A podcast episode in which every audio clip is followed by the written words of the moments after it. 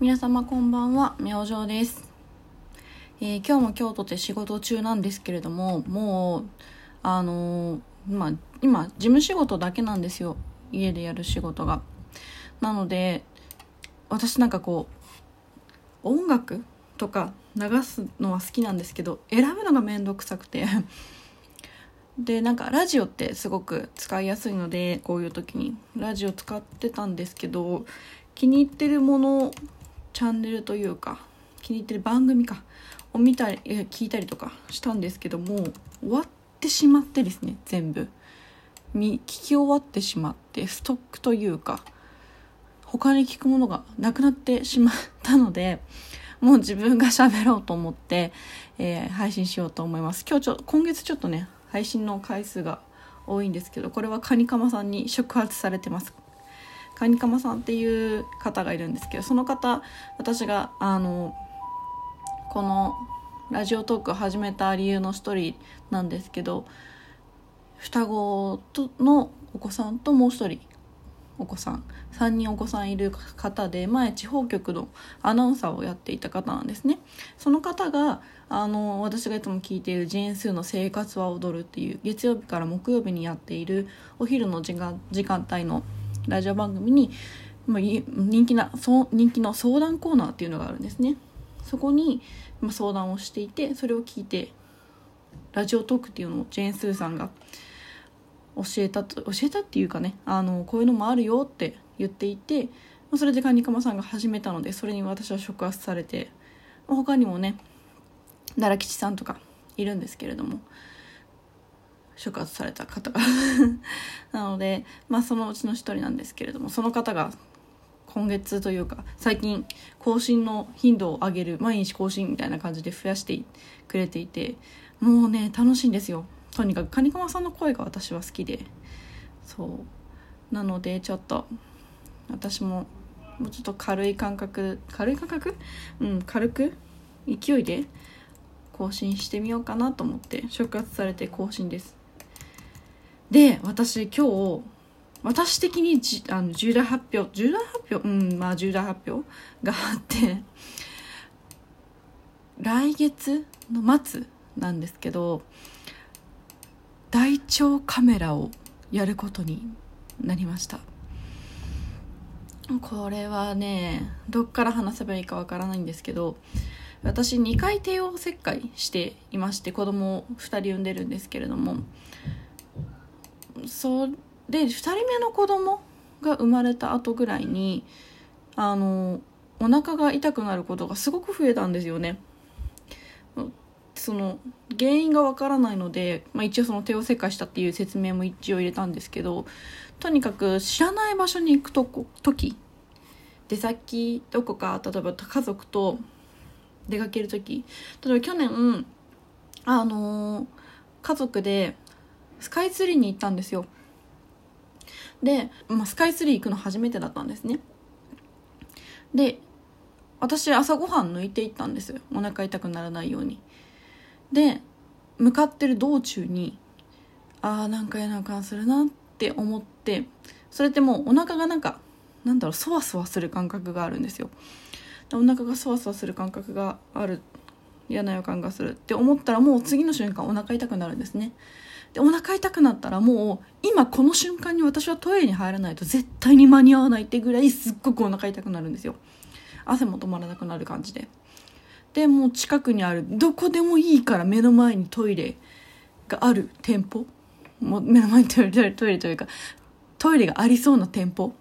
にもうすぐ走って行って、まあ、車なので止めてもらって走ってトイレに行って駆け込んでっていう感じなんですよね。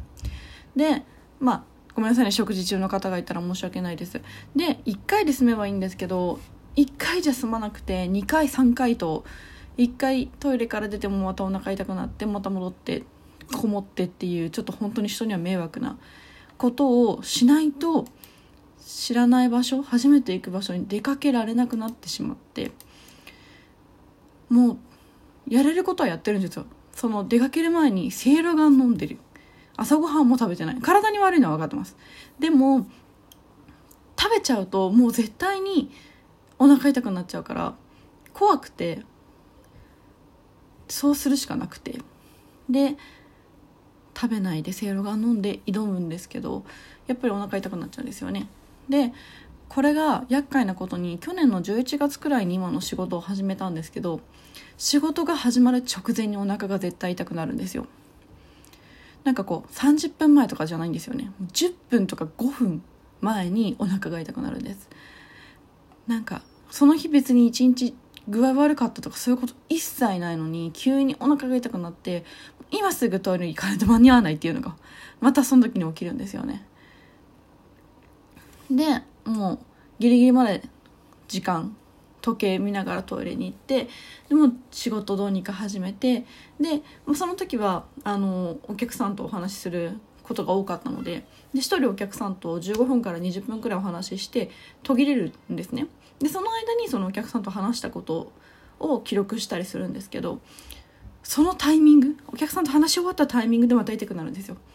お客さんと話してる間は比較的、ま、毎回じゃないけどどうにか我慢できるんですよ。痛くない時も多いしただ話し終わった後はもうお腹痛いっ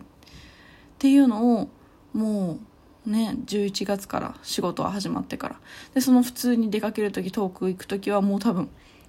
1年ぐらい前とか2年ぐらい前なのかな。2人目の帝王切開終わった頃からだと私は感じて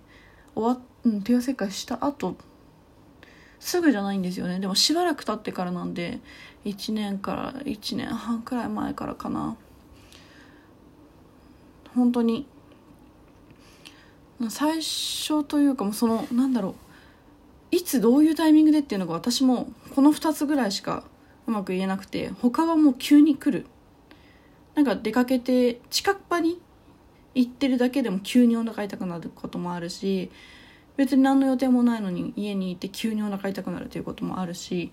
夫と喧嘩した後、まあ、あんまりうち喧嘩しないんですけど珍しくちょっと軽く揉めたりとかしてちょっとモヤモヤっとしたら痛くなるってこともあったので調べたら IBS なんじゃないか IBS ってあのまあ、ストレスがかかったりするとお腹が痛くなって、まあ、人によるらしいんですよ。便秘型だったり下痢型だったりその両方がある人だったりするするらしいんですけど私はもうそれの下痢型で。で私妹がいるんですけど妹がねクローン病っていう病気を持っていて難病に指定されてるんですけどあの腸の中で炎症が起きちゃうんですよね。でお薬とか、まあ、判明してから病名が。お薬とか飲んで落ち着いてはいるんですけどやっぱ手術が必要になる病気らしくて今は大丈夫なんですけど。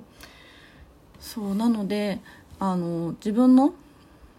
あの私橋本病っていう病気も持ってるのでその橋本病でいつも見てくれてる先生がいるんですけどその先生にちょっと最近 IBS みたいな症状出てるんだよねっていう話をしてでまあ私の話を聞く限りだと、まあ、IBS っぽいねっていう話になってたんですけど妹がクローン病だっていう話をしたらそれはちょっと一回カメラ見てもらった方がいいんじゃないかなってなったので、予約しすることになりました。あの検査専用のクリニックでちっちゃいとこなんですけど今結構多いですよね検査専用のクリニック。で私その橋本病橋本病を見てもらってる先生に教えてもらったクリニックに、まあ、まず予約して診察、まあ、診察って言っても検査するにあたってちょっと症状言うだけでその方は診断とかはしないんですよその医師は。結局その後お薬とか処方したりとか付き合っていくのが私の今の主治医の先生なのでなのでまあ今日行ってきたんですよねその検査するクリニックに。で行ってきてまあ話ししてまあなんとなく まあ IBS っぽいけどまあ帝王切開したのも関係あるかもしれないとは言っていて、まあ、検査する先生なのでねそんななんかこう話をすごく聞いてくれるわけではなかったんですけど、まあ、とにかくあの大腸カメラの検査をするにあたってその方は腕がいいらしくてで、まあ、あの鎮静剤も使ってくれるので、まあ、寝た間にやってく寝てる間に私が検査を終了するらしいのでそこにお願いしようと思ってます。来月の末なので、ね、結構先になっちゃうんですけど、ね、とりあえず IBS もうなんかこう IBS であればいいぐらいの感覚雰囲気に今なってきてしまっていて IBS でも結構辛いんですけどお薬飲んでればね落ち着くみたいなので今もらってるお薬もちょっと効いていてお仕事の時にお腹痛くなるってことは比較的まあお客さんと話さなくなったからかもしれないんですけどまあまあまあ効いてる感じはするので IBS かなとは思うんですけど妹のねこともちょっと無視できないのではい大腸カメラを来月の末ね経験します。うん、妹もやってて結構痛かったらしいので妹は。ねどうなんだろう。私も痛いと嫌なんだけどねそれはみんなそうなんだろうけど 緊張してます今から。はい。ああ時間ギリギリになってきてしまった。すいません。ちょっとあの私自身その IBS だったりクローン病だったりうまく説明できてなかったらごめんなさい。誤解を招いてしまったりとかしてたら申し訳ない。ね食事中だった方も本当にごめんなさい。はい。ではここまでと今日はします。早いね時間過ぎるの。はい。ありがとうございました。明星でした。